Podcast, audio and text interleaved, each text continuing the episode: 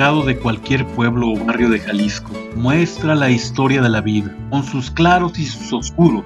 Un río humano de miles de años que escurre por las plazas y calles para comprar, vender, intercambiar, mendigar, ofrecer o hasta robar. Ese pedacito de alimento que pondrá alegre tu mesa con sabores que te transportan al hogar, porque comer añorar el pasado, es añorar ese recuerdo perdido cuando pruebas algo que te sabe a lo que te preparaba tu mamá, tu abuela o tu esposa. El mercado es el mejor lugar para conocer el espíritu de la gente. Es un rincón para observar y gozar los momentos de la vida del pueblo. Así sucede también en el mercado de San Juan de Dios en uno de los primeros barrios de Guadalajara, que por siglos ha surtido la despensa ha saciado el gusto y el hambre tan exigente de esa perla occidental. Ha sido el aparador de ofrecedoras y ofrecedores al mejor postor que venden por hora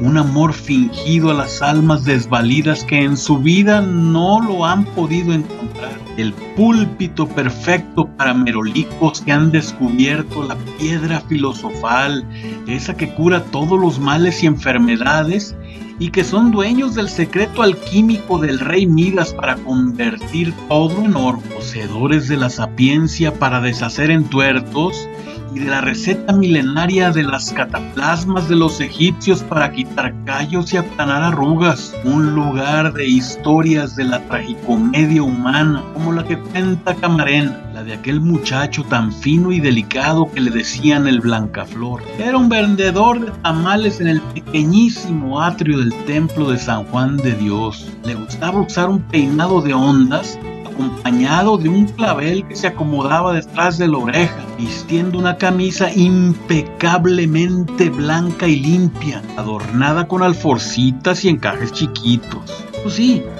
en su negocio era serio y hasta altanero, pero tan simpático y carismático.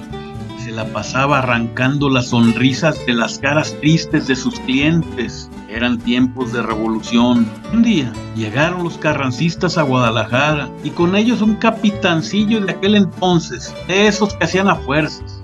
Al puesto insultando y menospreciando con toda la suficiencia, luciendo un pistolón y las carrilleras cruzadas llenas de tiros. No tardó en burlarse de la delicadeza del muchacho, pero cuando llegó a insultarlo, el Blancaflor se quitó el mandil agarró su cuchillo bien afilado y mientras el militar le disparaba con la pistola, él lo tasajeaba a cuchilladas. Ahí, en ese pequeñísimo atrio, teniendo como testigo a San Juan de Dios, los miraba con profunda tristeza desde su nicho dentro del templo, que fue construido a principios del siglo XVIII para servir a los hermanos juaninos, que era una orden hospitalaria con la vocación de curar enfermos, lugar donde se hospedaba el comisario general de las provincias indias, que regía todo el gobierno de la región. Ahí, frente a toda esa historia, quedaron los dos muertos en el pavimento, dos almas eclipsadas por la intolerancia. El río humano de miles de años que escurre por las plazas, las calles y el mercado del barrio de San Juan de Dios fue mudo testigo y lo sigue siendo mientras queden personas añorando ese recuerdo perdido cuando pruebas algo que te sabe a lo que te preparaba tu mamá, tu abuela o tu esposa.